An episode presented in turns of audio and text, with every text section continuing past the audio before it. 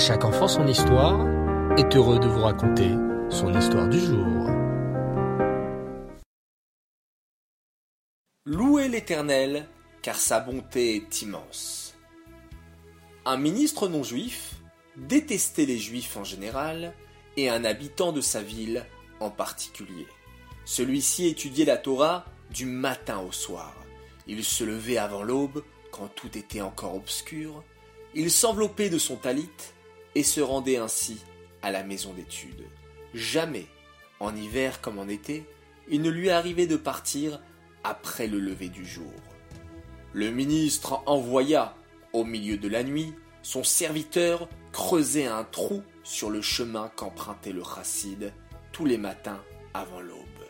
Il était sûr que le juif ne remarquerait pas la fosse dans l'obscurité, tomberait dedans et se tuerait. Le même soir, un invité important arriva chez le chassid. Ils étudièrent ensemble jusqu'à une heure avancée dans la nuit. Le lendemain matin, le chassid ne se leva pas à son heure habituelle, et il faisait déjà jour quand il se mit en route vers le Beth Amidrash. Il remarqua le trou profond sur son chemin et le contourna.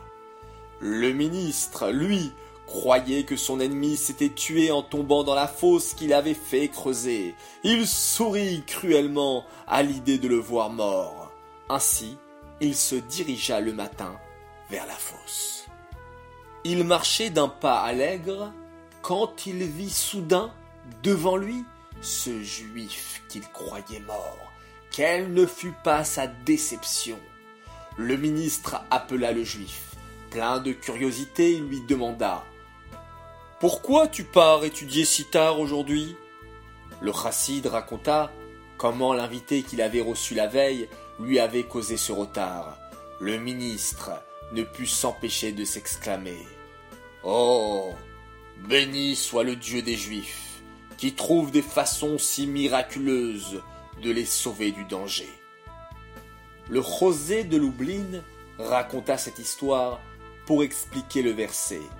Louez l'Éternel pour vous, ô peuple. Glorifiez-le, car immense est sa bonté en notre faveur.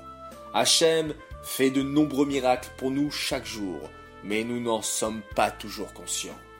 Ce sont ceux qui trament des complots contre nous qui le savent.